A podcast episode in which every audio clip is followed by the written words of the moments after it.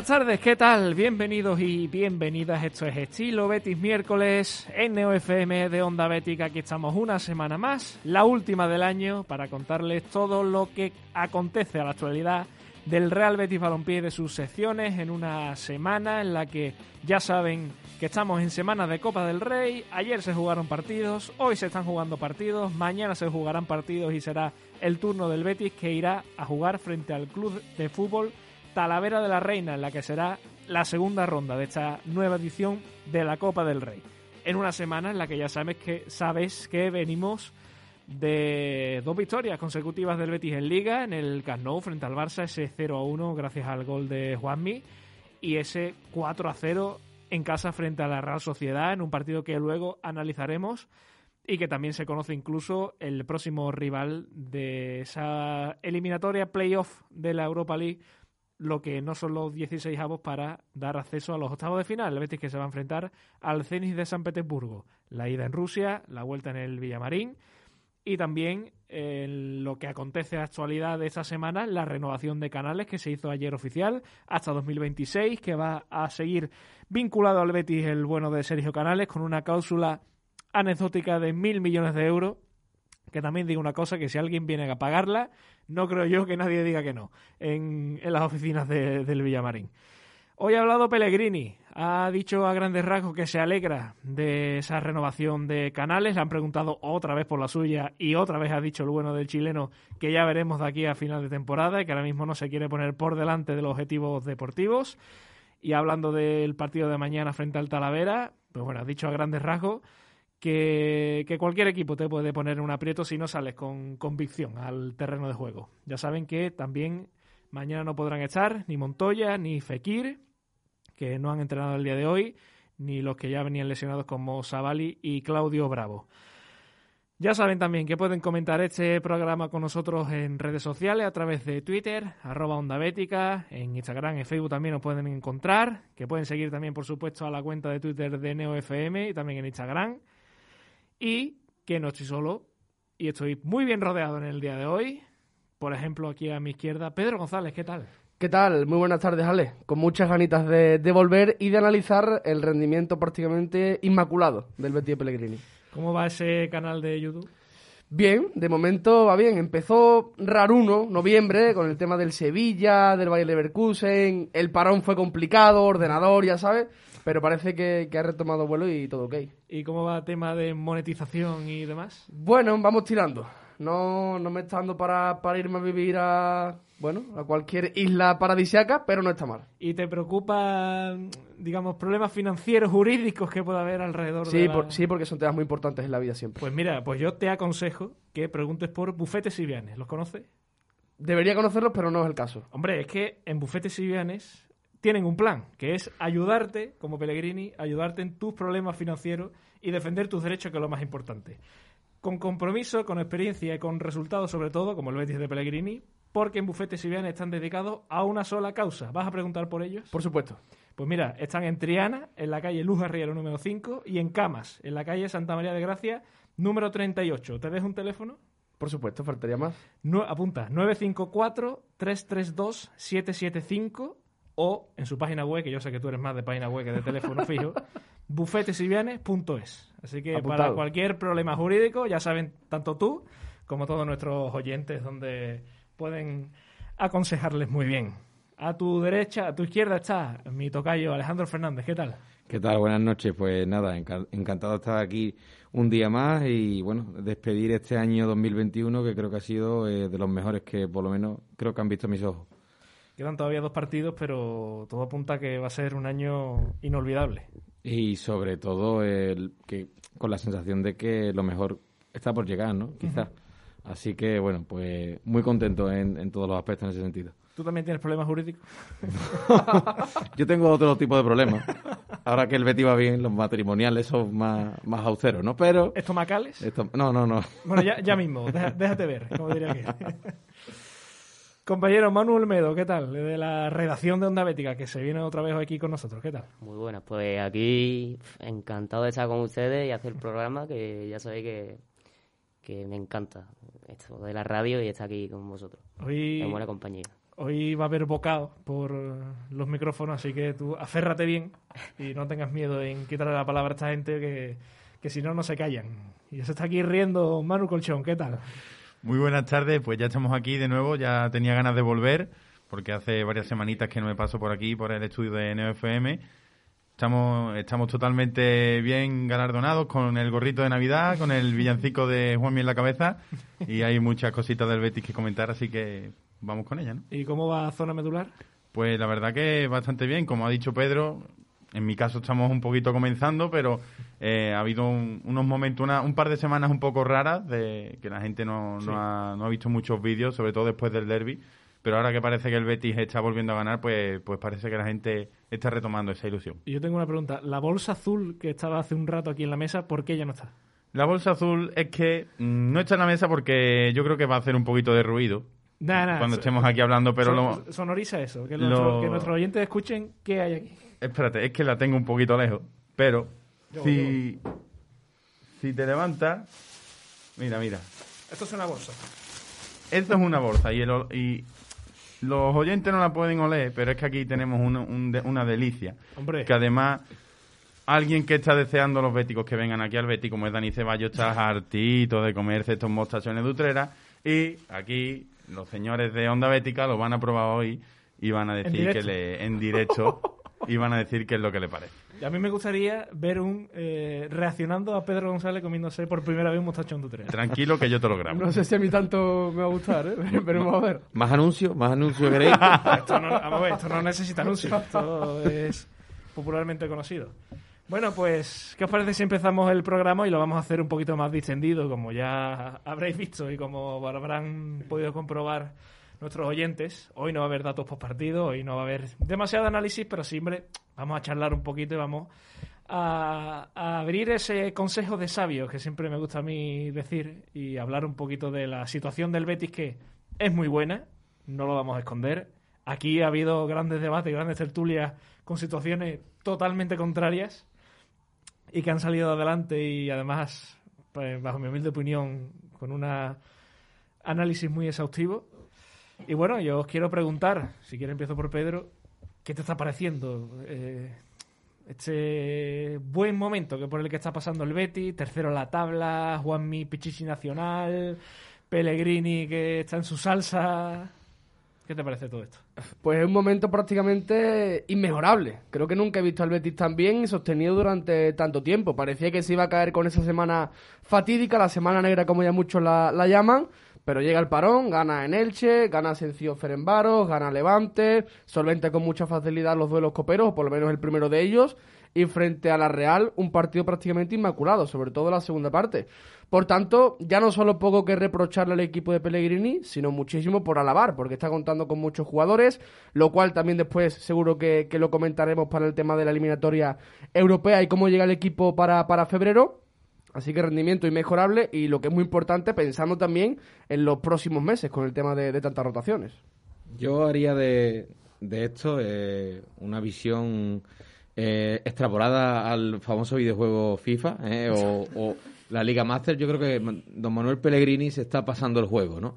Es decir, como bien estamos diciendo, resultados mm, que ya no... Normalmente el Betis eh, tenía el tópico de que si ganaba era muy difícil que ganase por más de dos goles, eso ya se ha olvidado.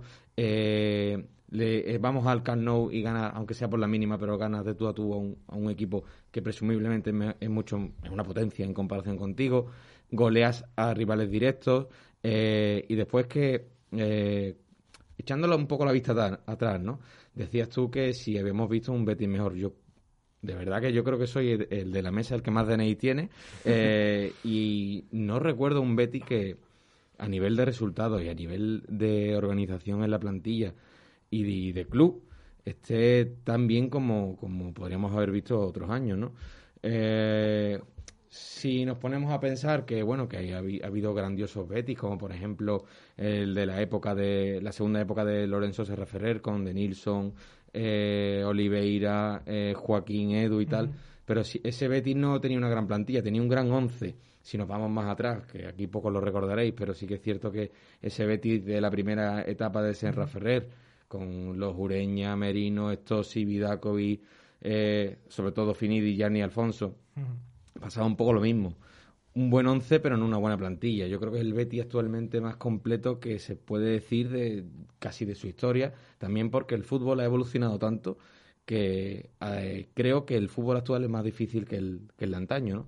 Entonces, bajo mi punto de vista, estoy un poco como el que se frota las manos ante lo que está por llegar, como he comentado al principio, pero es que no encuentro un Betis que sea mejor eh, que el actual, la verdad. Es que fíjate, eh, el otro día estaba pensando que muchas veces se juega eso de cuál es el mejor once de la historia del Betis, ¿no? Y todos tenemos en la cabeza Naola, eh, Cardeñosa, tal, Joaquín, lógicamente por historia, Rubén Castro por lo que consiguió. Pero es que después de la plantilla actual por lo menos tres o cuatro futbolistas, solamente por calidad técnica, acaban entrando ahí, eh, lógicamente. O, serían Fekir, incluso Canales... mejores. Sí, sí, por supuesto. Serían, como dices, incluso mejores. Pero claro, eh, es lo, lo que siempre se ha dicho, ¿no? Es como cuando se compara, extrapolándolo en un fútbol mundial, a Pelé, Maradona y Messi. Pues a saber quién hubiese sido mejor de los tres, ¿no? Eh, pero bueno, eh, a día de hoy yo ya te digo, creo que el trabajo que está haciendo eh, Manuel Pellegrini con lo poco que realmente tenía, porque este, esta misma plantilla quedó el 14 mm. hace dos años con Rubi, ¿no? Entonces, bueno, eh, por eso pienso que lo mejor está por llegar, porque si ahora se están haciendo los cimientos más fuertes para ese futuro, como son las renovaciones de Canales y Fekir, eh, y quizás también la de Pellegrini, como informó el compañero Villegas hace unas cuantas semanas, bueno, pues ojalá que a esto le acompañe una buena inyección monetaria en el futuro para que el Betis pueda demostrar que esto de ser tercero a esta altura de temporada no es una casualidad. Yo eso, yo veo un Betis completísimo en el que están todos los jugadores enganchados y es que da igual a quién ponga, o sea, tú pones a Paul y te hace un partidazo, ¿no? Como el del otro día, que la verdad que fue bastante completo. Lo que pasa es que faltó ahí esa suerte, ¿no? Para que el balón que pegó al palo entrara. Eh, yo qué sé, puedes poner, como, como estaba diciendo antes, a Ekar de pivote defensivo que te va a cumplir. Eh, que no lo ha puesto todavía Pellegrini esta temporada, pero aún así, si decide ponerlo en Copa, es que yo sé que va a funcionar. Eh, entonces, eso, Juanmi, enganchado. William José, enganchado también. Borja, cada vez que sale del banquillo cumple. Es que estamos ante un Betis mm, completísimo y que está en un momento de forma brutal. Hombre, y eso tiene un nombre propio, que es Don Manuel Pellegrini. Evidentemente, yo creo que, Manuel Pellegrini es el, nombre propio de, de, este Betis y que para mí lo más importante, eh, aparte de los resultados, eh, la posición en la tabla, la forma en la que juega el equipo, eh, es el respeto que se está ganando el Betis, porque ya hemos escuchado a, muchos pesos pesados de esta de la Liga Santander, al Cholo Simeone, al propio Xavi, jugadores del Barça, decir que el Betis es un rival directo. Y eso es prácticamente cuando la, la primera vuelta de la Liga está casi por concluir, pues habla mucho del nivel que está dando el equipo. Luego, que el Betis sea un rival directo o no, con nociones reales a, a, largo plazo, pues eso es, el propio equipo de Pellegrini es el que lo tendrá que demostrar, pero que ya se haya ganado el respeto entre la zona alta de, la tabla, que también eh, cuando va a Europa, al final al Zenit le toca el Betis y el, Zenit dice, vaya que me viene el tercero de la liga española, que, es un respeto que no solo en España se ha ganado, sino que también en, a nivel europeo. Y eso, pues el primer, el principal artífice es Manuel Pellegrini, pero también una plantilla que ha sabido adaptarse a lo que a lo que pide el entrenador, porque no supo adaptarse a lo que pedía Rubi tampoco. Pero cuando vosotros escucháis eh, que sale hablando Xavi diciendo que el, que el Betis es un rival directo, cuando en las tertulias eh, fantasean con cuidadito que no se duerma el Madrid, tal y cual, que está el Betis por ahí también, mm, ¿qué pensáis? Porque es que a mí me da mucho miedo ese mal de altura que le puede entrar el equipo cuando se ve ahí Sí, se, se suele decir que, que, cuanto más grande es la ilusión, más grande es, la, es el golpe, ¿no? Pero tampoco creo que... Evidentemente el Betis no le va a pelear la Liga al Madrid.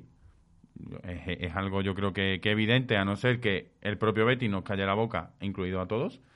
Pero mm, lo veo complicado más que nada porque es el primer año que va a disputar tres competiciones. Si avanza en las tres competiciones, pues la carga de minutos va a ser brutal. Y hay otro elemento que yo creo importante, que ya lo he, yo por lo menos lo he ido observando en los últimos partidos, que se va o va, podemos ir encontrando un once que se puede ir dibujando para los momentos importantes y a partir de febrero, pues en muy rara ocasión vas a tener vas a poder salir de ese 11 si quieres mantenerte vivo. Yo lo veo imposible, honestamente. O sea, que el Betis pueda pelear la Liga al Madrid me parece demasiado complicado, porque creo que no tiene profundidad de plantilla como para aguantar tantísimos partidos. Es que después la Liga se hace larguísima. Creo que le ha venido muy bien hacer una primera vuelta tan, tan, tan buena, pero yo al menos pienso en el colchón que va a tener después para poder entrar en Europa. La Champions, creo que más que depender de sí mismo, va a depender del rendimiento de la Real, si el Villarreal acaba enganchándose ahí, que es bastante complicado. El Barça, ¿eh? El tema del Barça es difícil. El Betis ha demostrado que a día de hoy es candidato por su posición en la tabla. Pero de ahí a que sea el objetivo real, no sé, ayer Canes lo comentaba en, en, el, en el tema de la renovación, en, en el acto, que bueno, que esto es algo que la gente tiene que hablar, que esto es algo que la afición habla, que se trata, se debate, pero que en el vestuario esto no, no, no entra de tal Hombre, claro. forma de hablar en la Champions y tal. bueno, estaría bueno. Por tanto, yo creo que al Betis no le va a entrar ese mal de altura. Veremos a ver cómo llega febrero o marzo, pero es lo que comentaba Manu. Ahora ha podido rotar muchísimo, porque la fase de grupo se lo puede permitir, es evidente. Pero cuando llegue Copa del Rey, si va avanzando y llegue unos cuartos de final, unos octavos, luego llega un partido importante en Liga, vuelve la Europa League con el Zenit. En fin, igual esas rotaciones van cortando un poquito Claro. y ahí sí que la carga de minutos va a ser mayor. A mí es que me preocupa, lo único que me preocupa eh, de este Betty es que le pueda pasar, pero creo que no, porque hay un gran cambio ahí, sobre todo el banquillo, no, que es el, el gran cambio al que me refiero, que le pueda pasar como en aquella temporada de Quique Setién. Que se cayó el equipo. Sí, que se le, que, pero Pero se veía venir ya, ¿eh? Sí, venía, pero- de, venía de diciembre. Sí, es verdad que, que ese equipo futbolísticamente ya venía dando bandazos. Pero sí. Pero el golpe anímico que se lleva perdiendo esas dos eliminatorias, la del Valencia, sobre todo en Copa, sabiendo que la final iba a ser en el Villamarín, y la del Rennes en Europa, que sí es verdad que el Rennes era un equipo que te puede ganar perfectamente, pero que quizá mm, se echaron demasiadas campanas al vuelo. Pero también hay una diferencia, que la afición con Pellegrini está encantada. Con Setién ya había cosas que nos gustaban, había tensión, eso fue lo que colmó el vaso. Pero Pellegrini, si se cae tres, cuatro, cinco veces, yo creo que la afición va a estar ahí. Y eso es muy importante. No, pero no es tema de afición, es tema de que allí antes estaba Quique Setién, que ustedes sabéis que yo me, me gustaba mucho, pero es un entrenador que no tiene, digamos, esa experiencia Hombre, en ese tipo de partidos. Ahora está Manuel Pellegrini, que es otro completamente distinto. Y por eso también el, tema de que, Y que no va a permitir que pase eso. por supuesto, y, y si, le- y si le pasa lo posible por volver a levantarse. Si recordamos en noviembre del año pasado, y creo que esto lo comentaste tú hace, hace no mucho, Ale, Pellegrini dijo algo como que si te caías una vez no pasaba nada porque Sí. lo podías volver a retomar. Te caías dos, más complicado. Si te caías tres, date por perdido. Y ahí creo yo que va a estar el tema este año. De momento no se ha caído ninguna vez, ni lo ha amagado prácticamente. O sea que veremos a ver. Hombre, Eso- en el tema de fútbol las comparativas son odiosas, como lo estás comentando. Sí que es cierto que ese Betis eh, logró una, un, buen, un buen nivel de juego, y pero no se transformó el resultado realmente, porque No, claro. después se caía, el, o sea, se perdía puntos, pues por ejemplo, contra el Leganés, contra el Levante, con equipos con los que ahora sí el estamos viendo un equipo eh, como es el Betis, que es superior a ello y que lo transforma en el campo y después que tiene varias eh, formas de, de- ir a por los partidos. El otro día, en la primera parte, sin ir más lejos, vimos una Real sup- mm, superior al Betis y sin embargo ese equipo se transformó, el, el Betis se transformó en ser un poquito más eh, de guardar la ropa y jugar un poco con el resultado, intentar agobiar a la Real Sociedad con el pasar de los minutos y tal y como vio la oportunidad, pues eh, sacó el cuchillo y metió el segundo, el tercero y el cuarto. Eso no lo veíamos el año pasado, perdón, hace eh, cuatro años con Quique Setién. Sí. Era el mismo plan de juego, eh, fueses 1-0 o 0-1 o 0-0. Entonces, yo sí que veo una inteligencia a la hora de plasmar diferentes tipos de estructura de equipo dentro del terreno de juego y eso Manuel Pellegrini ha sabido gestionarlo desde primera hora. Sí, pero yo me refiero más al aspecto anímico. Que, digamos, se puedan generar mucha expectativa o, o mucha ilusión, Mm, Bueno, pero, mucha ambición. pero Pellegrini es un entrenador que te hace tener los pies en el suelo constantemente. Claro. Es ambicioso, Sí, es exigente, pero nunca ha vendido la piel del oso. No, sí, no, pero claro. por ejemplo, mm, ahora desde, desde ahora mismo hasta que llegue la eliminatoria con el Zenit, Quedan dos meses. eh, claro, eh, quedan dos meses, eh, el Betis, imagínate que sigue ganando en Liga, sigue manteniendo esa posición y, y pues se ve a un Betis que, que puede llegar a ser capaz de todo, ¿no?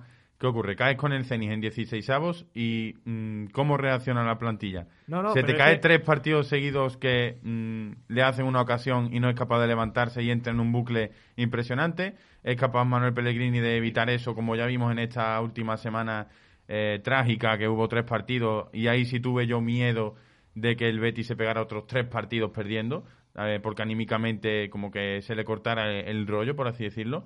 Y, y yo creo que eso es lo que quizás puede preocupar, ¿no? Que de que venga un golpe duro y que todo el peso de lo que está hablan, se está hablando alrededor de, de la plantilla, los objetivos del equipo, hagan tanto peso que, que anímicamente no se levante. Pero yo también creo que las únicas dos veces que ha pasado algo por el estilo, el equipo se ha recompuesto de la mejor forma posible. ¿sí? Villarreal y la Claro, y sobre todo eh, el, el año pasado, recordemos el tema de- del Atlético de Bilbao, que a partir de ese día parecía que el equipo estaba muerto, porque además fue un mazazo muy gordo también en el vestuario. ¿Y qué pasa? Ese mismo domingo el Betis pierde frente al Barcelona en el último minuto. Y ya decimos, vale, se acabó. Dos mazazos gordísimos porque además ese partido bastante bien. Y a la semana siguiente va a la cerámica y gana 1-2. Y a partir de ahí viene ya toda la racha positiva. Y ya lo hemos visto prácticamente igual con la semana esta del Sevilla, el Bayern y, y el Atlético de Madrid. Ha conseguido volver a recomponerse. Por tanto, Pellegrini ha demostrado que cualquier tropiezo está sabiendo levantar al equipo. Creo que no hay motivo mucho para estar asustado, la verdad. No, si no es cuestión de estar asustado, es cuestión de...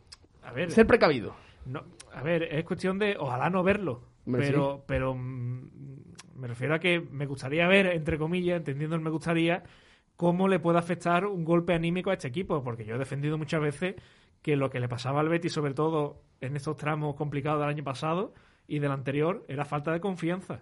La confianza que le sobra ahora, porque la victoria contra la Sociedad es pura confianza, es pura dinámica y es un gol de Alex Moreno, el segundo, que, que entra y en otra época no hubiera entrado. El gol de Juanmi que en otro momento ni llega a rematar. eh, todas las ocasiones lo que que tiene la Sociedad en la primera parte que la falla y que Bartra no hubiera llegado a tapar ese disparo de Portu, es pura dinámica.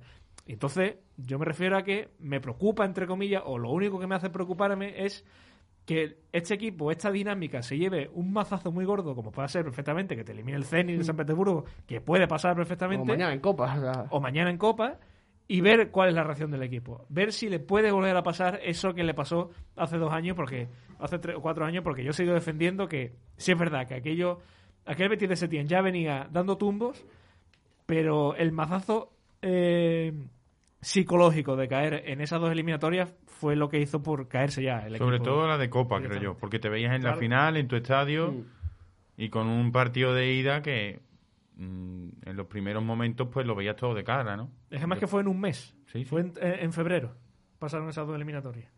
Pero ¿no consideras la semana esa que tuvimos malísima contra el Sevilla, contra el Leverkusen, que podríamos haber quedado primero de grupo, y luego contra el... No, primero contra el Atlético de Madrid, perdón. Un mazazo gordo, psicológicamente. Sí, pero venía después un parón. Es que si te elimina el Zenit San Petersburgo, tres días después tienes que ir al Pijuán. Pero yo eso lo veo como una oportunidad a largo plazo. Es decir, eh, A ver, tiene- yo, yo- yo quiero decir que no, que no me estoy poniendo aquí catastrofista, que No, hombre, simplemente, hombre, por... No, pero es, es que eh, si podemos comparar con que fue un mazazo que te elimine el este de Rennes, porque ese- en, ese, en ese instante el Betis era mucho mejor equipo. Sin embargo, no lo veo igual con el Ceni. El Ceni es un equipo que viene de la Champions, que ha jugado con, eh, si mal no recuerdo, con Juventus, Malmo Y Chelsea, sí. y Chelsea, o sea que era un eh, eh, lo mejor que podía optar era el tercer puesto, que sí que ha conseguido y bueno, y después está hablando con un equipo de Champions, realmente, que tiene muchísimo más estructura que tú. Entonces, yo, pues, si te echan de la Liga de, o sea, de la Europa League, yo iría directamente a por el objetivo de clasificar para Europa, sí o sí, y si puede ser Liga de Campeones. Mire, el otro día, eh, viendo el balance final que había obtenido el Betis, casi 7 millones de euros por haber pasado la fase de grupo de la UEFA Europa League. Eh, si el Betis clasificase para Champions, estaríamos hablando de una inyección de 40 millones. O sea, ahora mismo eh, resolverías todos los problemas que tienes actualmente en un año. Ya, pero es que cuando yo me refiero... Es que yo creo que se está vendiendo mucho la moto. No, no. ¿De la es- Champions? No, bueno, con todo. Yo, No, sé, no. yo sé que de puertas para adentro Pellegrini no vende motos ninguna y, y tiene a todos los jugadores sabiendo que el partido más importante que tiene ahora mismo es el de mañana y después del de mañana será el de siguiente. O sea, eso yo lo tengo clarísimo. Pero es que sale ayer canales que lo entrevistan en no sé dónde y la final, ¿te imaginas una final? Pero eso es por de el la- morbo. el de- claro, Pizjuán? a nivel nacional. Sí, pero es que yo ese morbo ya me lo conozco. Ya, pero. Y cuando el Betis pierda y cuando lo eliminen de la Europa League, que lo van a eliminar más tarde o más temprano porque no va a llegar a la final, ojalá que sí, pero Ojo, no, ¿eh? no va a llegar. Ojo estas declaraciones en ojo, diciembre, ¿eh? ojo la hemeroteca. El Oye, gafe, el gafe. encantado, encantado que me saque la, la hemeroteca. Pero no va a llegar. Y entonces yo me conozco ya a más de uno. Es que hay que ver, es que claro, es que Canales dijo, es que Borja Iglesias dijo que, que firmaba Pero es normal que, lo- que se diga ahora. Si, si no lo dices cuando vas tercero. Claro, ¿qué va a decir? No, ya, ¿Que, ya. que no firma a jugar la final de la Europa League? Claro que la firmo, claro que la firmo. Eh, a Canales le preguntan o a los futbolistas le preguntan, ¿firma a jugar tal? Pues claro que lo firmo. Pero yo creo que lo más importante, que es lo que está en el vestuario, ahí no se habla ni de final, no se habla de Champions y se habla del Talavera y de San Mamés, que yo creo que es lo más Sí, importante. m- más que nada porque si hay uno que lo habla, Pellegrini dice, Guillo, ¿tú qué estás diciendo? Ver". como el otro día los dos oficios, ¿eh? Claro. Con el vídeo de Fekir. Qué grande. Bueno, el Betis que está tercero eh, se va a asegurar que nos vamos a la Nochebuena y a la Nochevieja con el Betis en Champions, pase lo que pase. Si es verdad que el Atlético de Madrid tiene un partido menos, pero pase lo que pase, el Betis va a estar en puestos Champions por lo menos de aquí al 2 de enero, que es ese primer partido frente al Celta de Vigo, que va a ser en casa. Eh, Pellegrini no querría que hablásemos de estas cosas, pero nosotros lo vamos a hablar. ¿Cómo veis al Betis de aquí a final de temporada? ¿Qué vaticinio hacéis? ¿Creéis que la Champions es algo fácil este año? ¿Que Yo- asequible? ¿Que el Betis va a ser capaz de dar ese pasito para aprovechar, digamos, esa facilidad que está este año sin el Barça, con el Atleti, Es que, parece... sin el Barça de momento, que es el problema. Claro, de momento. ¿O creéis que no? Que es algo imposible y que al final no le va a dar. Pues yo creo que sinceramente, mm, por nivel de juego, es lo que hablamos aquí en- a principios de, de temporada. Si el Betis seguía con este nivel de juego, pues evidentemente va a estar ahí, va a estar la temporada. Yo creo que más que fijarse en puestos, yo diría que el Betis lo que tiene que hacer es conseguir eh, 60 puntos. Yo creo que es la cifra que se tiene que marcar el equipo, que dan... ¿Ya va por la mitad? que efectivamente ya va por la mitad y yo creo que puede llegar a ser una cifra en la que en la que se, se acerquen esos puestos qué pasa al final eh, yo creo que el Atlético de Madrid y el Real Madrid van a estar por encima el Barcelona si es capaz de recuperarse mm, sobre todo anímicamente porque ahora mismo es una catástrofe de equipo eh, posiblemente pueda meterse y luego estás ahí en la pelea con el Sevilla ¿qué ocurre? que al final el Sevilla hay que decirlo, tiene una infraestructura y una plantilla que puede aspirar a la Champions y el Betis se lo tiene que trabajar un poco más. Yo creo que mm, si sigue jugando de esta manera puede tener sus opciones, pero llegar a la jornada 35, 36 eh, con puntos sobrados no, Yo lo veo muy complicado. Porque yo cuento con que el Barça cuando vuelvan Ansu Fati, Pedri y compañía Claro. se va a reponer. Al final es que el Fútbol Club Barcelona. Que es cierto que es mucho nombre y tal, pero el rendimiento ahora mismo es el que es. Y está séptimo en la tabla, y eso es la realidad. Pero la No, liga y- es muy y que- larga. Y que, es muy probable que el Nápoles lo eche ya de la Europa League. Eh, es una bastante, opción siempre. bastante probable. Es una opción. Quedan dos meses, pero es bastante probable. Y que le quede la, la Liga y la Copa. Pero pelearse con Sevilla, Real Sociedad y Barça por ese cuarto puesto, teniendo de momento Copa del Rey y Europa League por medio, yo lo veo muy, muy complicado, honestamente. Hombre, yo es que a día de hoy ya lo he dicho desde primera hora. eh, firmaría ahora mismo eh, un séptimo puesto con posibilidades de que haya una eh, Conference League. Pero es así como hay que ir sumando el crecimiento año tras año, porque sí, mi- mirad el, la diferencia, ¿no? Eh, Esto lo hubiésemos hablado antes de empezar la temporada y todos yo creo que hubiésemos dicho, pues sí.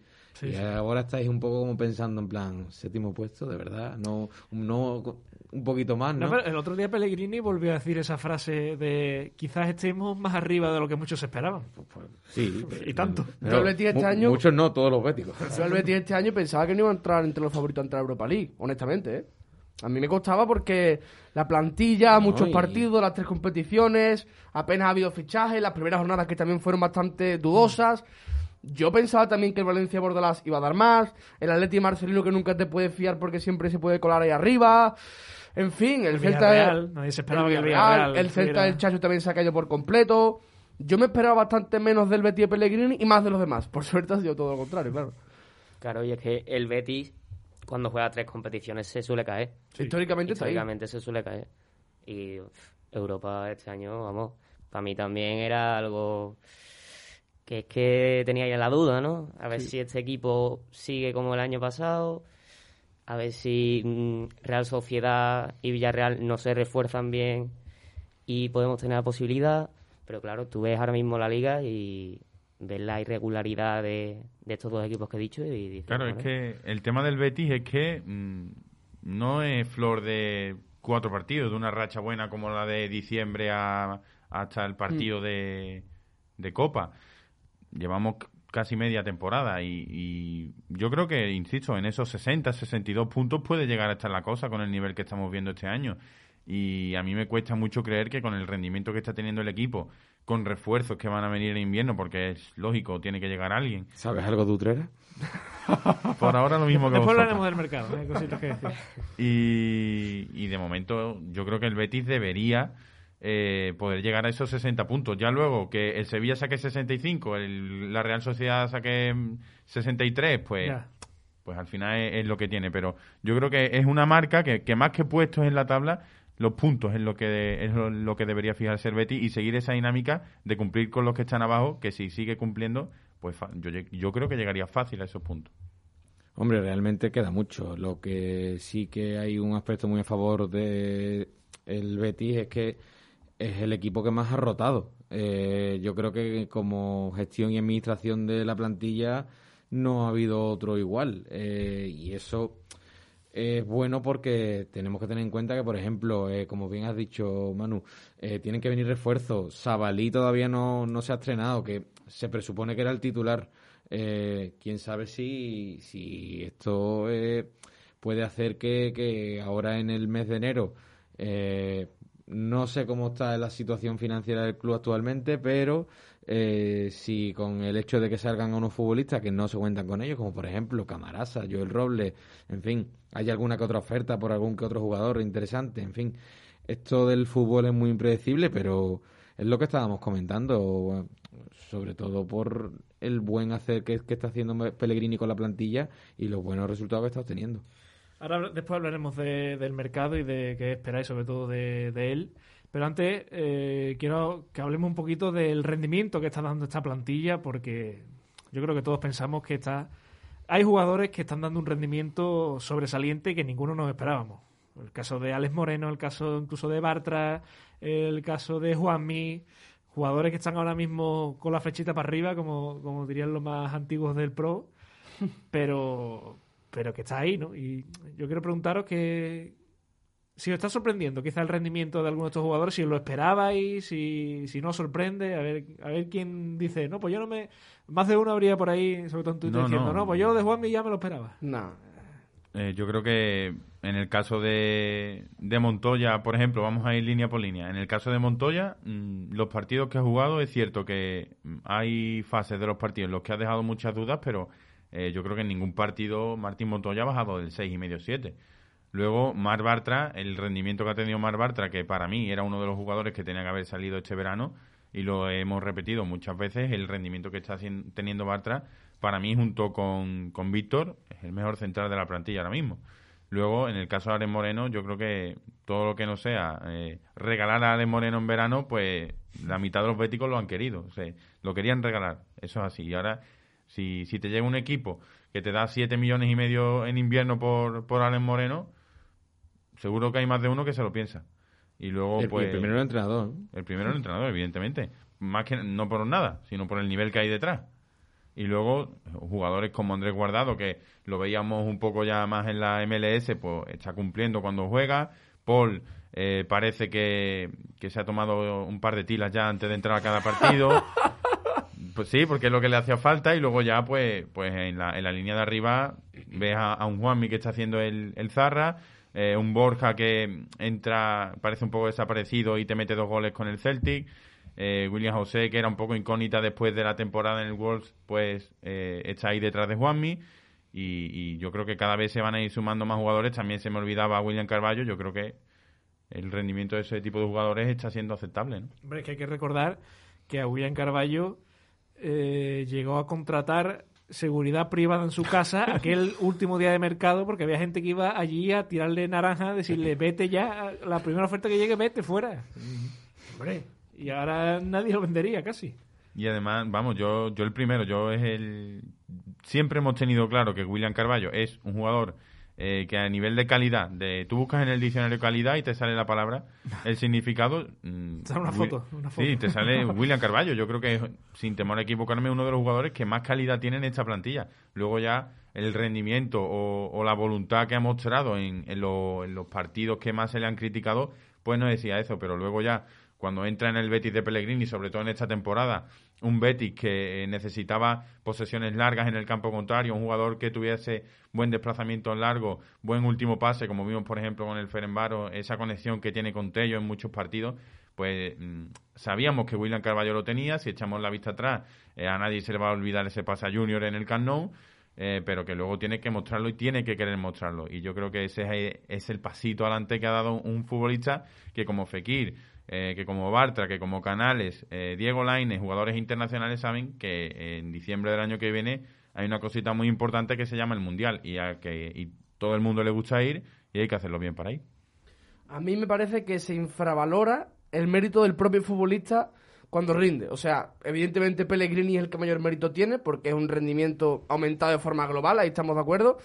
Pero que Bartra, después de todo lo que ha pasado, vuelva a jugar, le den oportunidades frente a Ferenbaros en Copa y tal, y den un rendimiento mayúsculo, y después se gane una oportunidad frente a equipos mayores y rinda, a mí me parece que todo obra de Manuel Pellegrini tampoco puede ser. A mí me parece que también hay que valorar el, el- el trabajo y el rendimiento de los futbolistas. De Hombre, que, claro, si un futbolista no quiere, no quiere. por Claro, eso es lo que mismo, creo que la mayoría ha visto el momento de o me subo al barco ahora o, o dejo mi carrera tal y como está el equipo que va como un tiro y me parece que a partir de ahí todos están colaborando y desde el rendimiento individual todos están apoyando a que Pellegrini pueda rotar porque es lo que comentabas ante, ante Manu que si Paul, que si puede rotar los laterales la pareja de centrales en este año parece que todavía no hemos visto nada titular. Parecía que Pechela Edgar y ya no solo Pechela Víctor Ruiz, no, sino que también Bartra junto, junto a Víctor. En fin, Pellegrini está manejando el vestuario las mil maravillas. También entiendo que ahí tienen cierta parte del culpa los capitanes, los futbolistas con mayor experiencia. Pero es que todos se están sumando al barco y todos quieren participar en este, en este Betis del ingeniero. Por Yo creo- tanto, también tiene su parte de mérito. Yo creo que hay dos asteriscos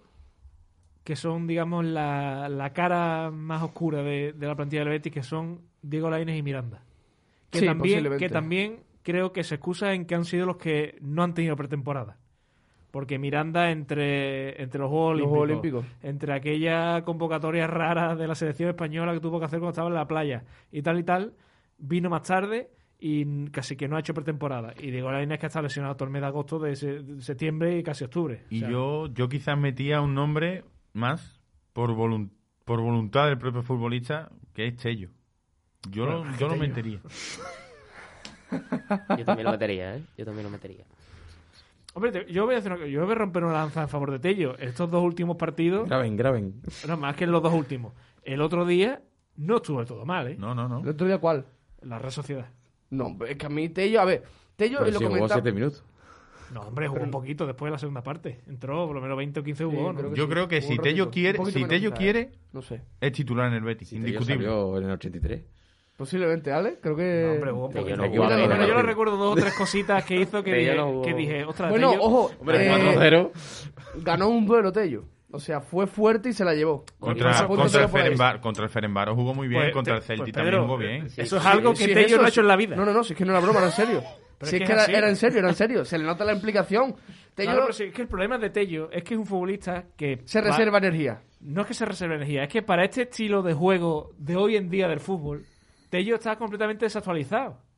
Porque hoy en día, el extremo, un extremo como Tello, no solamente tiene que tener la pelota, correr hacia adelante y desequilibrar el lateral e irse. Te tienes que plantar en tu córner. No, es que encima ahora tiene que defender, tiene que apoyar la salida, tiene que hacer un montón de cosas.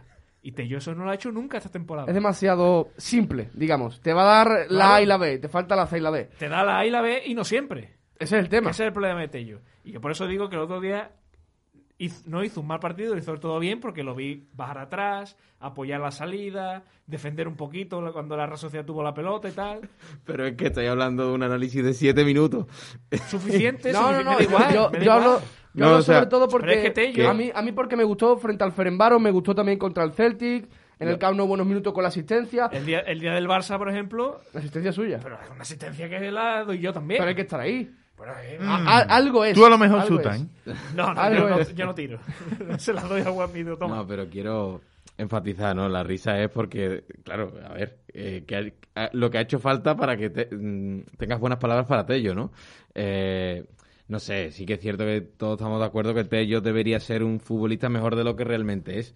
Eh, con al hilo de lo que estabais comentando y por salirme un poco del guion de lo normal, porque todos hemos visto la, la progresión de Alex Moreno o el acierto anotador de, de Juanmi que, que nadie se lo esperaba.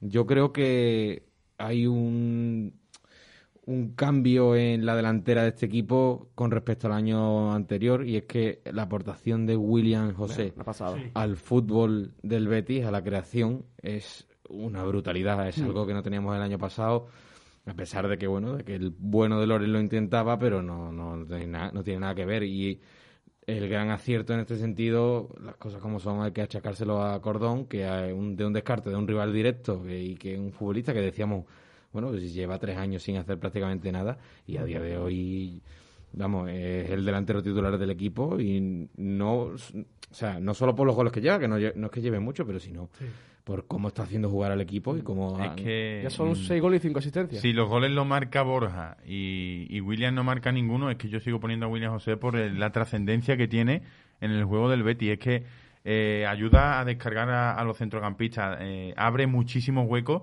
para un auténtico tiburón de los huecos como es Juanmi, porque Sí. eh, Juanmi vive de eso. Y tener al lado un jugador como William José, que es capaz de, de estar al lado de, de Bellerín sacando la pelota y, y en un cambio de juego pues ya lo tienes arriba otra vez, yo creo que es muy importante para jugadores que, que viven de eso, que viven de los espacios, también Fekir, Canales cuando se suma al ataque también los aprovecha muy bien, también dando los pases, yo creo que es fundamental. Eh, no sé cómo estará el tema de la compra de William José, pero yo creo que es uno de los fichajes prioritarios para el año que viene. Sí, está prácticamente cerrado. Son nueve y, y millones. va muy encaminado, ¿no? Sí, sí.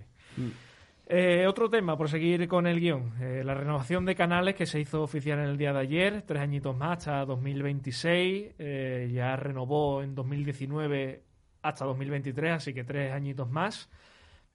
Cuando llegue esa fecha, 2026, Canales tendrá 35 años, el fútbol da muchas vueltas, pero quién sabe dónde puede estar Canales por allá de 2026, si está por aquí, puede ser que, que se retire como jugador del Betis, esa cláusula eh, anecdótica de mil millones de euros, sus palabras de cariño de, de aquí me quedaría mil millones de años. Sí, es ¿Cómo, un contrato... todo esto? Yo, yo creo que, a mí la opinión que me genera esta situación, la primera de ellas es que el Betis se está obligando a, a renovar eh, a los jugadores con más eh, salario para bajar el sueldo, que es algo que es primordial a día de hoy en el, en el Betis.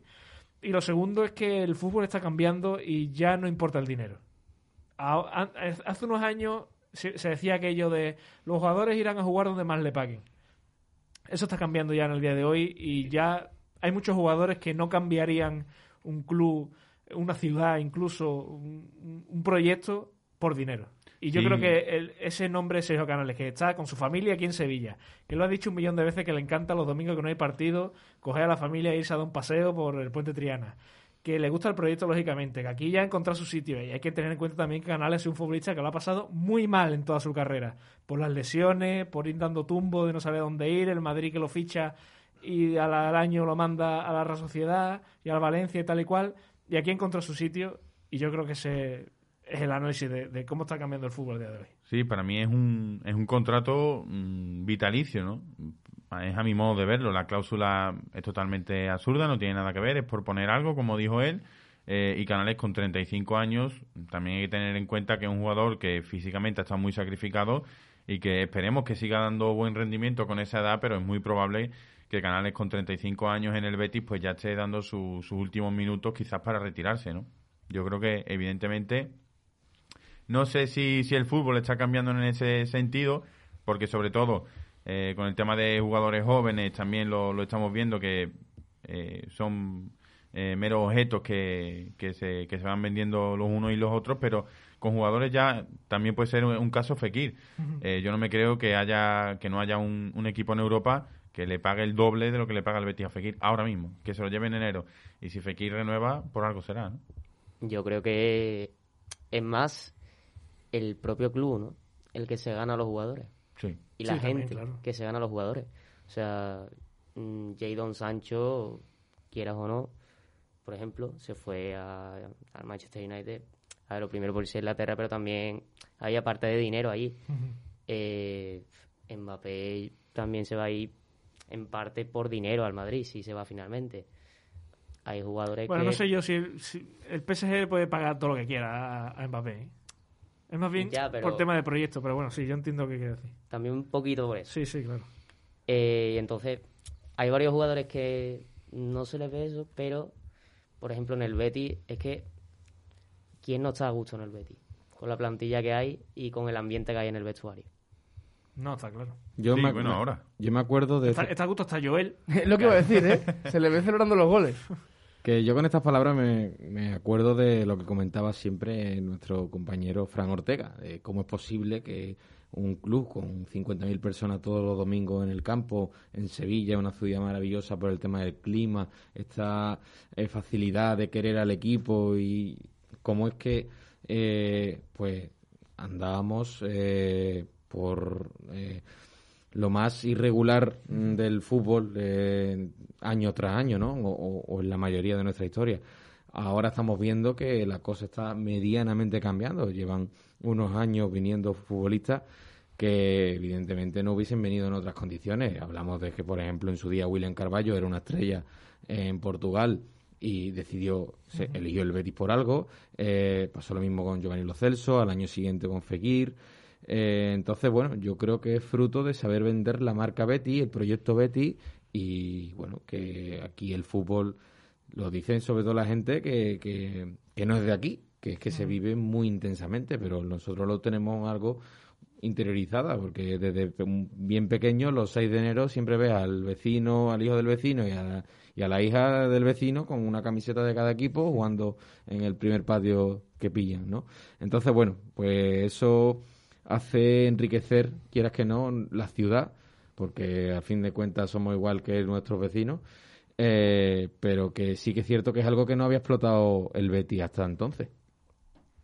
Y ya no solo, o sea, yo creo que eh, los futbolistas, y en parte llevan razón, tienen mucha fama de, de egoístas, que viven en una burbuja y tal, y bueno, tiene su parte de, realidad, es obvio. Pero a mí me da la impresión de que a un futbolista le afecta, que tú te vas a jugar eh, al País Vasco y te encuentras en la puerta de hotel a 100 béticos, que tú dices, estos tipos donde han salido. O Sí. vienes aquí a jugar en casa, al estadio lleno. En fin, la ciudad que también es muy bonita y un clima idóneo. El equipo además ahora con buena dinámica. No sé, yo creo que los equipos andaluces, sobre todo Betis y Sevilla, y en este caso más el Sevilla, aún por el tema de que, de que le va mejor en, competiciones europeas y demás, siempre tienen ese plus, de que para poder traer futbolistas, la ciudad trae mucho, la afición, la gente muy cercana, dos aficiones muy grandes, y creo que eso al Betis le ha venido muy bien para poder formar el proyecto que, se está formando ahora mismo. Claro, por eso digo que, que el fútbol está cambiando ese sentido. Que lógicamente esto sería muy distinto si el Betis no estuviera tercero, estaría decimoctavo. O sea, lo mismo Canales Sí, sí, claro. renueva y Fekir está loco por irse y todas estas cosas, ¿no? Pero no es así. Entonces, el, proyecto deportivo ayuda, lógicamente, Lo ¿no? principal, a- vaya. Claro, a que los jugadores estén cómodos y estén a gusto. Pero claro, por eso digo que, que- que en este tipo de jugadores está cambiando eso, ¿no? Hay jugadores que cuando ya llegan a los 30 años dicen, ¿y dónde voy a estar mejor que en el club en el que estoy? Donde yo aquí soy, digamos, una estrella, donde estoy cómodo, estoy bien, ya tengo familia, ya entonces cambia mucho la, situa- la situación. Está, claro, está claro que hay jugadores tipo Guido Rodríguez que el día de mañana pues preferirá irse a jugar a la Premier, lógicamente. Pero este tipo de jugadores con esta edad, eh, Fekir, eh, Canales y compañía, ¿dónde van a estar mejor que en el equipo que están ahora? Sí, además es evidente cuando ya tienen una trayectoria, que han conocido mucho mundo, por así decirlo, muchos equipos, ¿no? Y que llegan a una ciudad como Sevilla y que, y que tienen este, este recibimiento también por el aficionado, que yo creo que es uno de los aspectos principales. Mm, hacemos hincapié en Fekir porque estamos hablando, para mí, de, de un jugador eh, que en su posición puede ser fácilmente top 10 mundial y que está en el Betis. Y que al final eh, el hecho de que eh, cualquier equipo de la Premier o el, el PSG fácilmente lo podría pagar eh, el salario que pide Fekir o el dinero que pide el Betis por Fekir y Fekir eh, se queda, pues mm, eso dice mucho, ¿no? Bueno, pues dejando a un lado temas de renovaciones, vamos a lo meramente futbolístico. Mañana juega el Betis la Copa del Rey, segunda ronda, en Talavera de la Reina. El Betis que ya saben va sin Claudio Bravo, sin Montoya, sin el propio Fekir. sin Sabalí, que ya hoy ha entrenado con el resto del grupo y puede ser que para los primeros partidos de enero esté disponible. Y Pedro, la pregunta que hago siempre ante este tipo de partidos, ¿hará el Betis mañana honor al noble arte, al noble arte del petardazo? Por lo que le hemos visto es imposible pensarlo prácticamente. O sea, por lo que le hemos visto es muy complicado porque en la primera ronda gana bastante fácil, también un equipo de preferente. Frente al Celtic, con un equipo muy similar al que sacará mañana.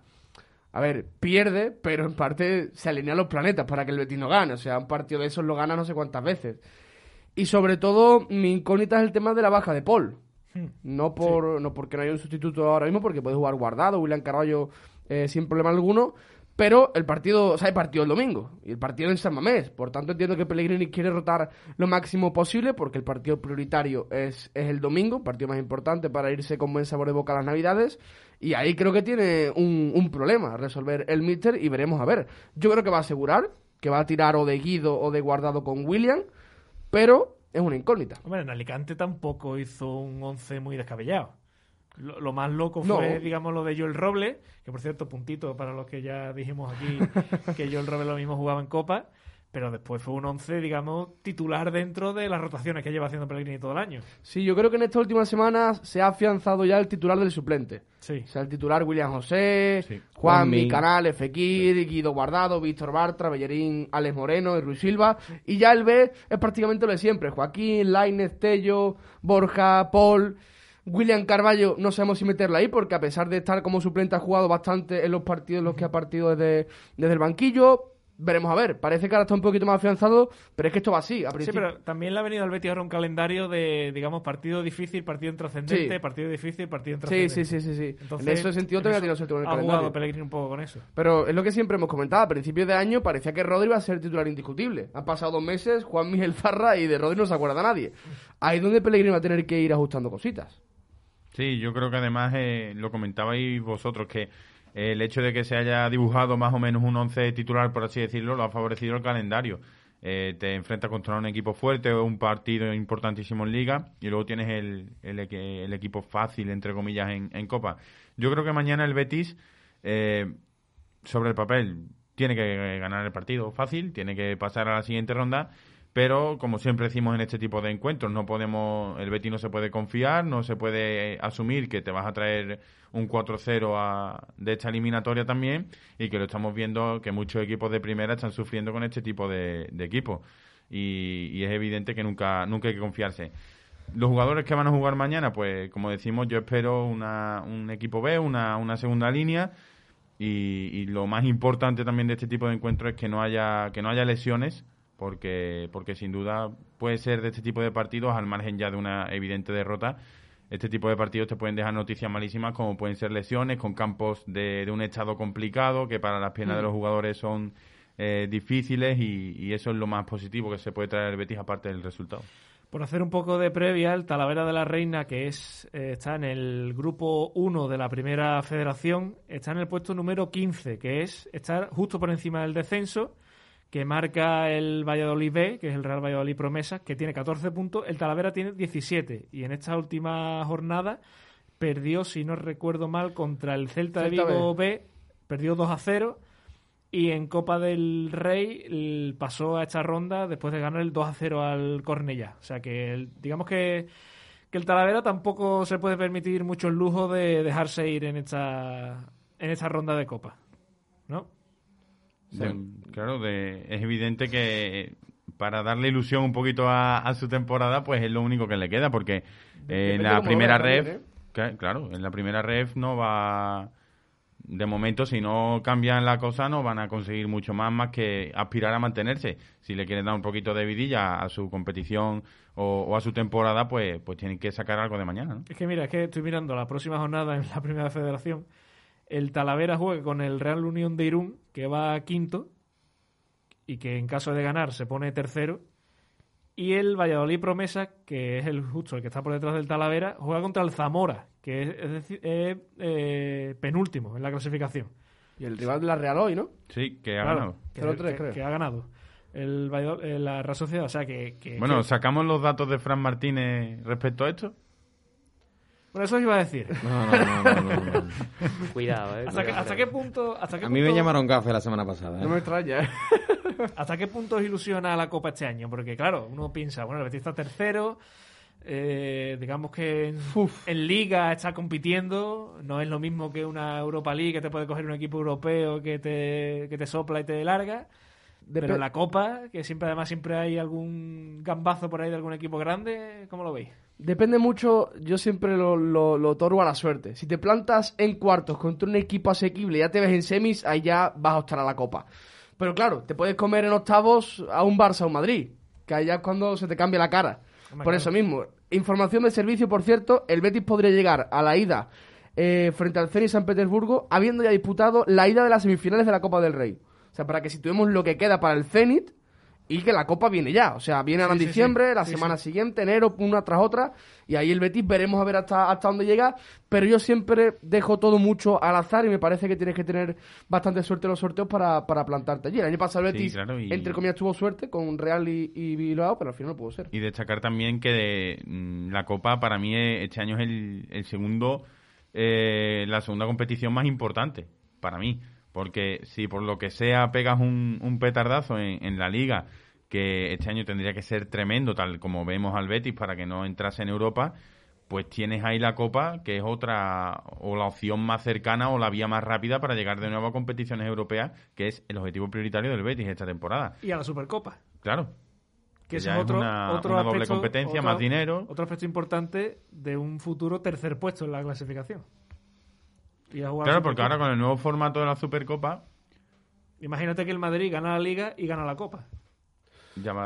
Bueno, pero ya pensar en la Supercopa del año que viene, demasiado optimista, ¿eh? No, hombre, pero, pero me refiero que al fin y al cabo también es incluso importante porque estas dos eliminatorias de, de Liga, o sea, de Copa, que no sirven para nada, te las quitas de medio. No, pero además el Betis no puede tirar la Copa básicamente también por historia, por tradición. Es un Mm. equipo copero y a eso yo creo que a la afición del Betis le encanta la Copa del Rey.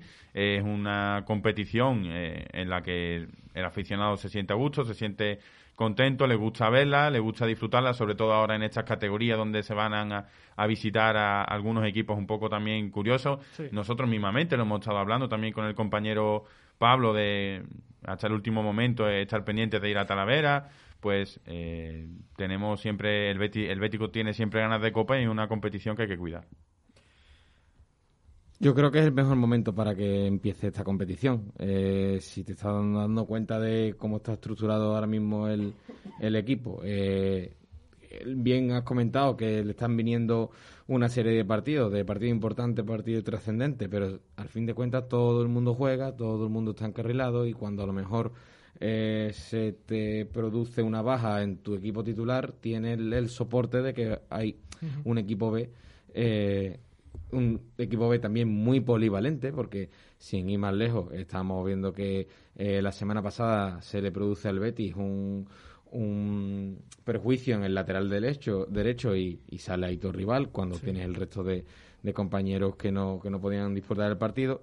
En fin, lo que a fin de cuentas yo creo que, como estabais bien diciendo, es el camino más corto para llegar a una final Que no es más fácil. que no- bueno, no- el más fácil depende de los sorteos también, pero bueno, eh, Sí, vale pero a al lo, final, a pero lo- al final un, un Madrid, un Sevilla, un Atlético. pero a lo mejor no es fácil, pero es que el Betis está tercero. Es Sí, que- sí, claro, por eso o sea, digo, por eso digo que, es que- a día de hoy eh, los únicos cuatro equipos que le han ganado al Betis son Real Madrid, Villarreal, eh, Sevilla y, Y Atlético y Madrid. Atlético Madrid y son todos los equipos. eh, creo que le saca cerca de 100 o 200 millones de presupuesto al Betis en cuanto a, a plantilla y en fin. Claro, por eso digo que, que al final eh, esta eliminatoria de la Europa League quedan dos meses. Pero es que la Copa del Rey es ya. O sea, Claro, por eso, por es, eso que, que- es que en cuanto volvamos de, de la Nochevieja, hay un Sí, primer sí, partido Celta de Liga de después- Celta y después la siguiente ronda ya. Claro que y la siguiente estamos hablando de otra, que la, competi- la tensión competitiva, por así decirlo, no para, por mucho Claro, que, que la UEFA sea en Por en cierto, febrero. yo creo que los béticos más o menos en los últimos años estamos acostumbrados a que en la Copa no haya sustos muy, muy, muy, muy grandes, más allá de lo del Rayo, pero al final era un equipo de segunda. Pero Cádiz. tenemos ahora el preludio perfecto de- del Sevilla, que va a ir a penaltis contra un equipo de Claro. segunda RFF, que va séptimo ahora mismo en su categoría. Ya lo estás gafando, ¿no? Lo estoy gafando, No, no, pero no, no. no lo digo como, como, como para irme del serie ni mucho menos, sino porque hay lo que tener normal, es cuidado. que, lo normal es que, primero, lo normal es que gane el Sevilla, bien en la prórroga o bien en la tanda de penaltis o cuando sea, porque es evidente que tiene que, que hacerlo por el tipo de jugadores que tiene, pero ya te está dando, pero ya, claro, pero ya te está dando eh, una señal, primero, de que no te tienes que confiar y segundo, de que eh, cualquier eh, tropiezo o, eh, por así decirlo, una prórroga, eh, añadirle a las piernas más minutos de la cuenta en un mes como el de enero y febrero puede ser mortal en, en algunos en algunos otros partidos que en los que necesitas un poco más de frescura. ¿no? Pues mira, para terminar de gafarlo, Pedro, di hola, Fran. ¿Cuál de los dos? Tú di hola, Fran. Hola, Frank. Buenas noches, compañeros. Bueno, Hombre, ¿qué, qué hace usted que no está viendo ahora mismo cuatro? Hom- Hombre, yo ahora eh, estoy aquí en Puerto de Andrax, maravilloso pueblo, muy bonito, donde nace la sierra de Tramuntana, mallorquina, que estoy perfectamente aquí. Y nada, me estoy comiendo una ensaimada deseando que marque mi, mi Andrax de mi alma, pero nada, que quería entrar para saludaros a todos, desearos felices fiestas, que hacéis un magnífico programa, el mejor de la radio del Betty, para mí. Y nada, eh, enhorabuena, que no conozco a los nuevos, pero que ha sido un magnífico programa que por cuestiones personales no he podido todavía pisar el estudio de, de Neo este año, pero espero pisarlo pronto el año que viene y que, y que sois los mejores. ¿Y ya está? ¿Eso es lo único que quieres decir? Sí, que viva don Manuel Pellegrini. y que Tocayo no hable más de cosas de perspectiva, por Dios, que el año de Rubio todavía me acuerdo, ¿eh? Vamos a terminar en Champions, en el confinamiento. Oye, que, que si hay un rebrote ahora y se para la liga otra vez, lo firmamos, ¿no? ojo, ¿eh? Oh, bueno, vamos, yo sí, hombre, yo creo que lo más sensato sería, y ya fuera coña, que con el tema este de Omicron y demás, que pueden suspender hasta la Copa de África y todo, que suspendan la liga, termine así, y bueno, y que como está, nos vamos, Champions el año que viene, sin ronda previa, estupendo. Yo creo que sería lo más sensato, ¿eh? por cuestiones sanitarias, suspender la liga ahora mismo, entregarle el título al Madrid y nosotros terceros. Ojalá. Hay más- Hay más de uno que te lo firma, ¿eh? Hombre. Más de Yo te uno y- mismo. Los vamos. cinco de la mesa. No, no, yo, Yo diría menos de uno que no lo firma. Yo creo que los 800.340 que hay censados en toda la área metropolitana, metropolitana de Sevilla te firman eso ahora mismo. Hombre, usted imaginarse, el ¿no? Betis la de Champions. Intermitente. ¿Por dónde, ya, por, veremos, ya veremos partido de cricket o algo lo que haga falta para entretenernos, pero el Betis le mira la Champions. por dónde, ¿Por dónde está Fran ahora mismo? Minuto y resultado. Pu- Pues mira, acabo de salir del barrio de Triana y estoy llegando ya a tierras de Santa Aurelia y estaba escuchando, me he puesto en el coche y digo, bueno, ya que no puedo, hoy si lo puedo escuchar un ratito en el coche, pues lo escucho, aunque ustedes saben que yo soy fiel seguidor del podcast cuando no puedo escucharos en directo.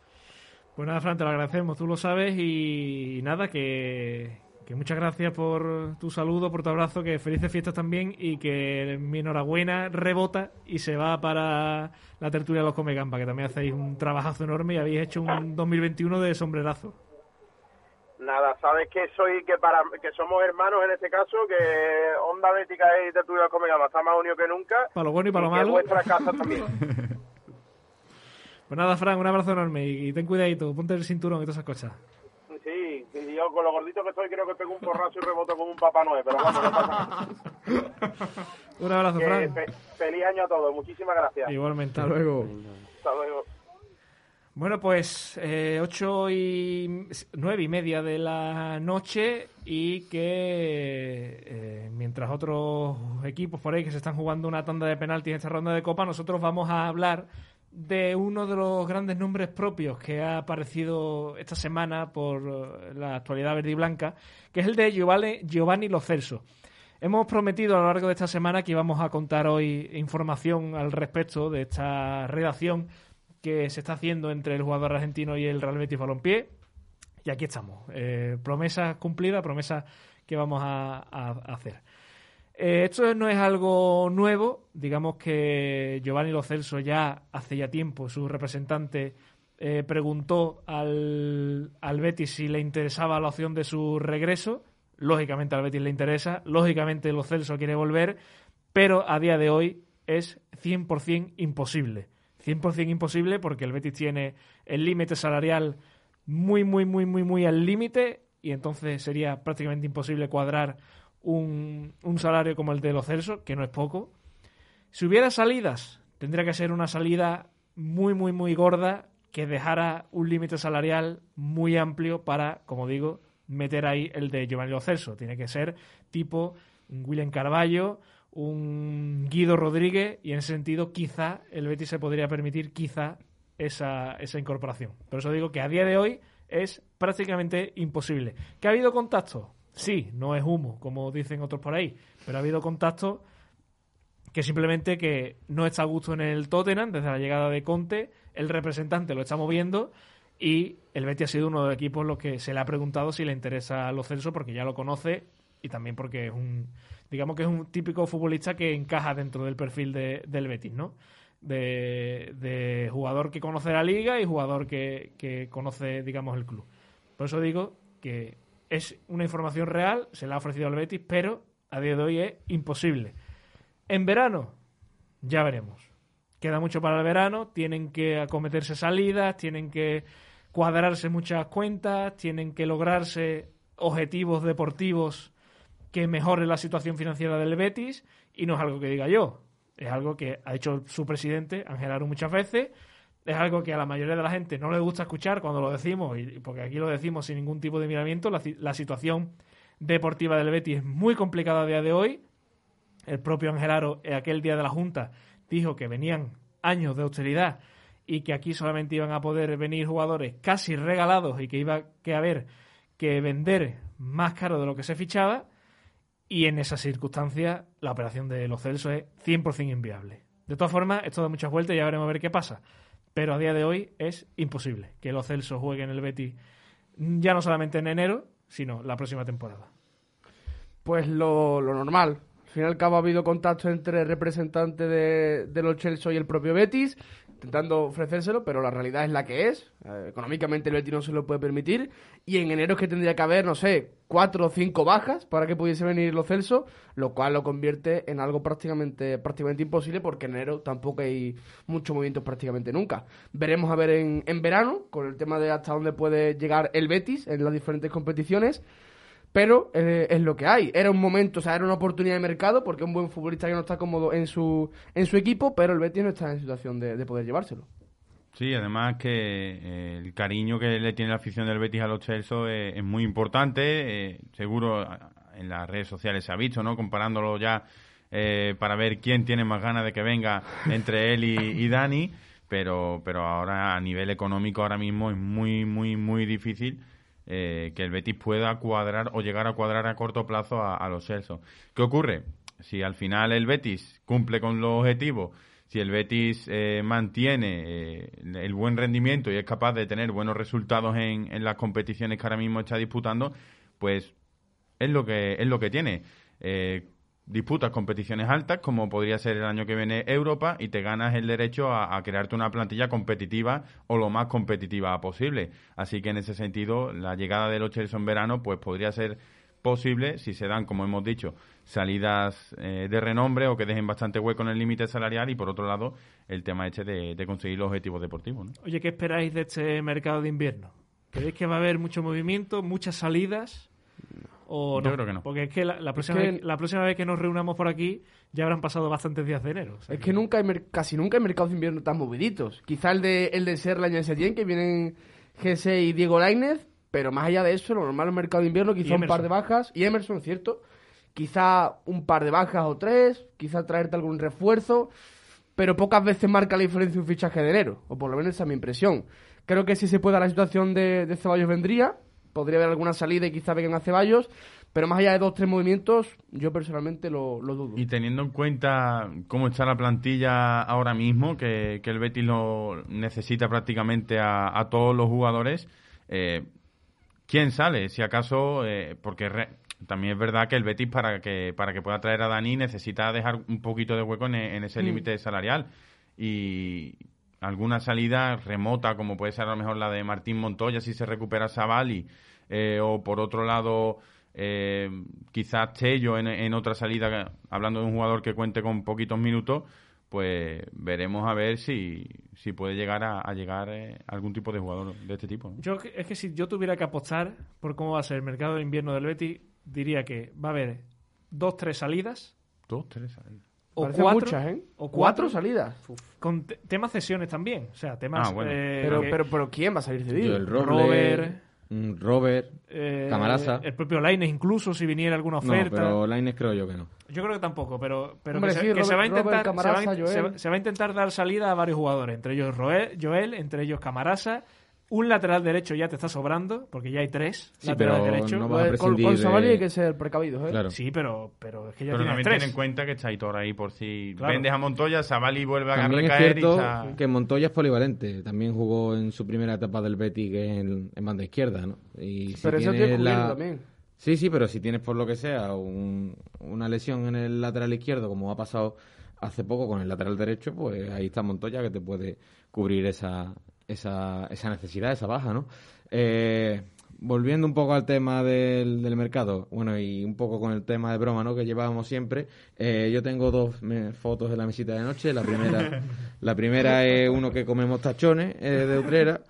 Y, la segunda, evidentemente, bueno, es un poco tontería, ¿no? El tema de los Celsos, yo lo veo inviable, pero no por nada, sino porque por la inversión que se tendría que hacer es prácticamente imposible si casi no pudimos ni inscribir a, a Bellerín.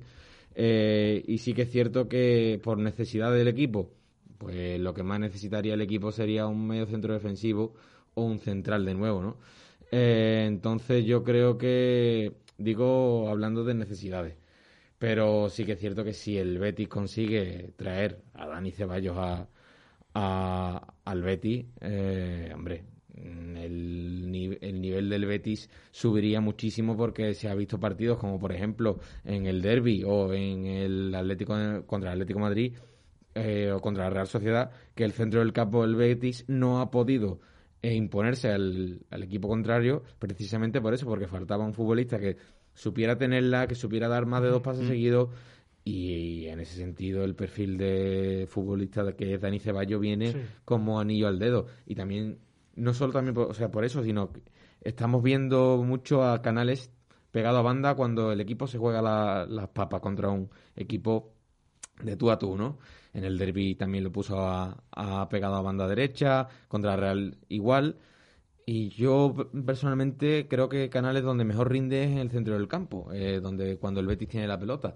Si el Betis supiera o pudiese acumular a dos centrocampistas de tener mucha posesión y dejar un poco el tema de crear eh, fútbol mm, para ese tipo de futbolistas y dejar a libre a Fekir, yo creo que el Betis ganaría muchísimos enteros a la hora de, de poder eh, Sí, sí. Yo- ser más sí más, más superior al Sí, resto yo, del equipo. yo- yo también creo que al Betis de hoy le, le viene mejor un Ceballos que un Lo Celso incluso. Porque hay que de todas formas hay que recordar que ese Lo Celso goleador, digamos, y media punta se lo inventa Setién porque Setién quería a Rafinha. O sea, Correcto. quería un, quería un media punta y le traen a Lo Celso que no era media punta. Correcto. Pasa que se lo tiene que inventar ahí y le sale bien. Yo por eso digo que creo, y, y, a me- lógicamente a lo mejor me equivoco, pero yo si tuviera que apostar, apostaría que va a haber unas cuantas salidas, ya veremos cuántas. Yo apostaría que se va a volver a intentar que Joel salga, se va a volver a intentar que un lateral diestro salga, ya sea, bueno, lógicamente Montoya, es el que tiene más papeletas, aunque, aunque esté bastante bien, pero tiene bastantes papeletas para salir, porque se apuesta más por Bellerín y por, y por Savali ahora mismo que se van a intentar las cesiones de, de Robert y las de Camarasa y que juntando todo eso, si se deja bastante hueco salarial, salarial vendría Dani Ceballos porque es que además entra perfectamente en aquella frase también que dijo Ángel Aro de aquí solamente van a poder venir fichajes que sean casi regalados.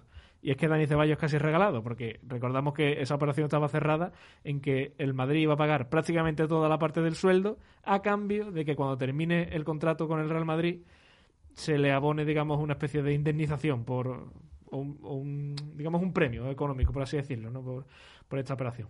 Pero bueno, veremos a ver eh, qué pasa.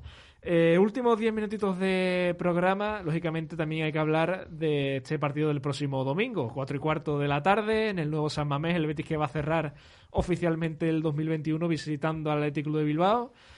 Eh, todo va a depender también de cuántas rotaciones pueda hacer Pellegrini mañana, de a ver cómo está Fekir, que a mí esa frase de Pellegrini de tiene la rodilla un poquito hinchada no me ha gustado mucho.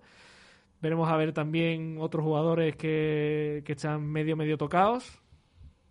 Pero de todas formas, yo soy optimista y creo que el- este año es el de por fin ganar en el nuevo San Mamés. Ojalá. Si vemos los últimos resultados del Betis allí, son absolutamente nefastos. El tema de, las bajas podrían llegar a ser relevantes, ¿no? Porque mañana quizás tiene que forzar, forzar bueno, o contar con, con Guido, con Carballo, con Guardado, que algunos, dos de esos tres van a jugar el domingo. Fekir veremos si llega, que siempre es un punto de inflexión a la hora de hacer previa de los partidos de- del Real Betis Balompié. Y veremos a ver qué tal, porque son visitas muy complicadas, una visita bastante compleja, sobre todo para el Betis que en los últimos años no la ha dominado en absoluto. Y ahí está, el Atlético es un equipo que no juega mal, pero que después en las áreas tiene dificultades, sobre todo en la contraria, está fallando muchos goles bastante claros, como el otro día lo vimos frente al Sevilla, también el Bernabéu algo por el estilo. Sabemos que al Betis, estos equipos que suelen fallar en, en el área del Betis, pues por lo que sea llega al Betis y no fallan. Tenemos ese historial Sí. de, de equipos que les suele pasar. Pero ahí mí- están, ahí están los datos. A mí digamos que lo que más me preocupa es que el Atlético de Bilbao es un equipo muy físico Hmm. y que el Betis le va a dar la pelota. Se va a meter atrás más o menos como hizo un poquito con la Real Sociedad. Sí, Sí, ¿tú crees? igual que en el sí, Camp Nou. Sí, sí, y, y a- y arriba a tenerla. Yo creo que no, yo creo Es que ten en cuenta que si le da la pelota a un equipo físico, como te, como te pudo ocurrir eh, en la cerámica con Capú y, y compañía en ese centro del campo, yo creo que estás totalmente frito. Bueno, pero el Villarreal yo creo que es diferente en ese sentido. Yo creo que el Atlético tú le das la pelota y es capaz de generar, sobre todo con, con Muniain, pero le falta algo más que al resto de, de equipos. Hombre, yo, pero- también, yo también espero un Betis conservador, ¿eh? como lo vimos en el Camp Nou, Sí, sobre todo porque la primera parte con la Real. Con- un- contra un equipo con- como el Athletic Club que necesita 10.000 ocasiones para meter un gol, lo más lógico es ser conservador y no darle muchos espacios, porque es que el Athletic gana con espacio, porque tiene a Iñaki William, tiene a Muniain, tiene dos carrileros que son dos, dos motos. Y Tampoco luego sobre te todo muy loco allí. y sobre todo que el Atlético es un equipo que presiona muy muy muy arriba. Y el Betis en salida de balón a mí por lo menos sigue sin convencerme. Contra equipos que le presionan muy arriba, sigo estando por el balón en largo a William José Sí. y ahí a partir de ahí sí que se consigue estar en campo contrario. Yo espero un planteamiento más como lo del Camp Nou, la cerámica, el Wanda, más conservador. Sí, Sí, que sí, si la pelota ir a presionar, pero cuando tienes que asumir riesgos en salida de balón, balón en largo y poquito más. Y que fuera de casa el Betis está jugando así prácticamente siempre. Sí, a no ser que sean rivales inferiores, como por ejemplo vimos en Elche, el resto de, de partidos sí que lo está manejando más o menos así. Hay que tener mucho cuidado con el Atleti, porque llega el Betis y no le entra una y dice, sujétame el cubata. Y con Marcelino. Y le entran cinco. Es que eso es así siempre. No, ustedes lo habéis comentado antes. Y... Sí, pero, pero no es el mismo Betis que estos años atrás que ha ido a San Mamés. Yo creo que este tiene muchos más argumentos y, y va a merecer. Bueno, no es que vaya a merecer, sino que, bueno, sí que tiene más argumentos para ganar en un estadio que recordamos que, que no ha ganado nunca todavía allí. en el- en se, cierra, se cierra el ciclo, ¿no? por así decirlo. Eh, El Betis de Pellegrini nace, entre comillas, en ese en esa goleada en San Mamés, ¿no? en ese buen rendimiento posterior del Betis, pues después de ese varapalo tremendo, podríamos Y- decir que, Y Rubi cayó allí. Evidentemente. A Rubi lo echaron justo después de perder allí, ¿no? Con el penalti de El Canales. penalti de Canales que mandó a Baracaldo. Sí, sí, sí. Punto de inflexión. ¿Cómo lo veis, el partido del domingo? Yo lo veo mm, que realmente puede mm, tener una, una, una doble visión. Por una parte, yo espero eh, a un Betis que eh, intente salir a, a desquitarse como lo hizo en el, en el Camp Nou, pero más en el sentido del de, el planteamiento de, de juego, un poco más con las intenciones, ¿no? Con eh, ese discutirle de tú a tú un partido muy complicado en el nuevo San Mamés a- al Atleti de Bilbao eh, y desquitarse ya de tantos años sin ganar allí. Luego, a la hora de jugar, yo creo que el Betis es un equipo que puede quitarle la pelota al Athletic Club de Bilbao, que puede instaurarse en campo contrario y, salir fácilmente de, de la presión, siempre y cuando Manuel Pellegrini quiera plantear el partido para ello, porque el otro día lo vimos ante la Real Sociedad. En el momento en el que Manuel Pellegrini, en la segunda mitad, eh, le da la instrucción a Canales de que abandone la banda, porque eso fue eh, eso estaba palpable, se vio en el terreno de juego, Canales abandona la banda y participa más en la salida de balón. El Betis comienza a llegar a la portería de la Real Sociedad, mientras que antes fue un auténtico asedio de- del equipo chururdín. Si el Betis hace eso, eh, por mucho que ponga Guardado y a Guido en el medio del campo, si facilita la salida de balón con Canales, pues yo veo al Betis un equipo totalmente capaz de, de someter al Athletic Club de Bilbao. Luego, eh, que lleguen, que ocurra como contra el Celtic, que lleguen eh, cuatro veces, te metan las cuatro y luego Ya. tú falles arriba, pues eso ya poco o difícil de controlar. ¿no? Yo a día de hoy en esta mesa te digo que firmo el empate. y tranquilamente. Por- estudiante todo, ¿eh? Sí, sí, pero Se debe no- valorar. Pero no por nada, sino Oye, antes que perder, claro. que sí. Claro, no, no, pero... Y no es un mal resultado allí, o sea. Exacto, eso es lo que voy, ¿no? Porque también hay que mirar la, la trayectoria que trae el equipo y que, bueno, pues que al fin de cuentas, pues está jugando contra un rival que es muy poderoso en lo físico y que también es muy peligroso por la velocidad que tiene con los eh, hermanos William y parece un, esto un partido de tenis, ¿no? Eh, y, y- y, bueno, que, que juegan en su, en su estadio. Ah, pero bueno, también es cierto que está la, el- la otra cara de la moneda, que es eh, lo bien que está sabiendo leer eh, el Betty este tipo de partidos. Eh, preveo un, como ha dicho Manu, un partido parecido al como pasó en el Camp Nou, eh, un poco de tú a tú. Y yo creo que sí que es cierto que va a ser muy importante cuando después eh, pues se produzcan los cambios. Yo creo que el Betis eh, está siendo muy beneficiado de esto de esta nueva normativa de los cinco cambios porque le da capacidad para tener un, un aire muy ref- muy renovado, sobre todo en, en lo que estamos hablando en, la- en los laterales y en, y en la zona atacante. Y ahí yo creo que sí sale ganando el Betis, porque bueno, pues al nivel de plantilla en comparación con el Bilbao, pues yo creo que es mucho mejor. Lleva el Athletic ocho partidos sin ganar, contando fuera y en casa, ocho partidos sin ganar, que son bastantes. Es el caldo de cultivo perfecto para que el Betis pierda. Ya no lo compro, eso ya... No, no, no, sí, no, yo tampoco. Sujétame el cubata. Yo tampoco, yo tampoco, porque estamos viendo un Betis que está acabando, digamos, con todo eso. O sea, cual partido de hoy el Betis pega el petardazo, lo gana. El Betis es imposible que gane allí, pon. Por eso digo que quizás este sea el año de, de volver a Se están ganar. escuchando cantos de sirena, ¿eh? Sí. En fin. En fin, pues aquí nos vamos a despedir ya porque vamos a hacer una despedida un poquito más, bueno, más larga. En vez de hacer un, tan rápida, pues para que me digáis vuestros deseos para el 2022, eh, a ustedes ya lo gastáis en, si lo queréis para vosotros propio personal o en el Betty.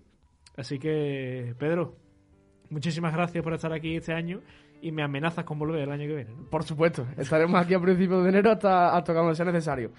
Pues nada, encantado de estar aquí durante todo este año, que ahora en enero creo que hago ya dos con Onda Bética, que se Hombre. dice pronto pero el tiempo va pasando rápido. Cuando tú entrabas por aquí por teléfono. Me sudaban las manos que ni te lo puedes imaginar, ¿eh? Qué mal lo pasaba.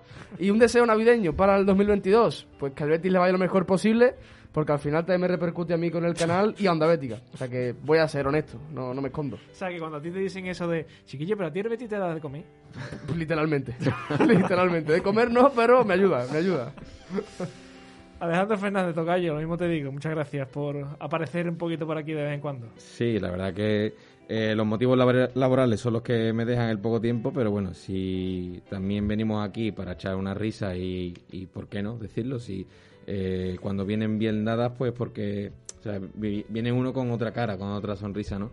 A, a este año, ¿qué le pediría? Pues ojalá en lo futbolístico que calcar al que se va a ir y sobre todo salud y que bueno que todo siga igual no intentemos conseguir los objetivos personales y, y- y- y también de- del resto de las personas no muchas gracias eh, por otra invitación otro año más en Onda Bética y que sean muchos más Manu Dolmedo, lo mismo te digo. Muchas gracias por estar por aquí. Te leemos en la redacción de Onda Bética. Muchas gracias a ustedes. Yo siempre digo que es un placer estar aquí. Y bueno, como deseo así para el año que viene, venir más para acá, Que te crezca el pelo un poquito. que me crezca el pelo, exactamente. y nada, y a ver si voy mejor con la universidad. Que, uf, Uh, el el Pedro el primero, ¿eh? uf. el que te tiene que pelar eres tú que parece un vasco ¿eh? Es que ha sido homenaje. Manu Colchón, lo mismo te digo. Muchas gracias por estar por aquí y por escucharte siempre. Yo también estoy muy agradecido con vosotros. eh, los primeros mesecitos aquí en Onda Bética, pues me he sentido muy a gusto.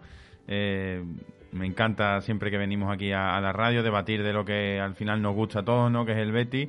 Ahora, como bien ha dicho eh, el compañero eh, Alejandro, pues que ahora que estamos en un buen momento, pues eh, aprovecharlo y, darlo con buena con buena cara y un deseo navideño, pues evidentemente que, que el Betis gane eh, todo lo posible, que nos vaya a todos muy bien en lo personal y en lo profesional y a partir de ahí, pues a seguir creciendo. Yo es que me conformo con poco, que no es poco, pero yo lo que les deseo al 2022 es que estemos todos aquí, que no haya sustos, que estamos en una época en la que todavía hay sustillos y que todos los que nos eligen cada miércoles y los que nos escuchan en los podcasts, que no son pocos, que sigan estando también aquí el año que viene y que nos sigan escuchando con mucha salud, que al final es lo más importante, incluso más todavía en esta época.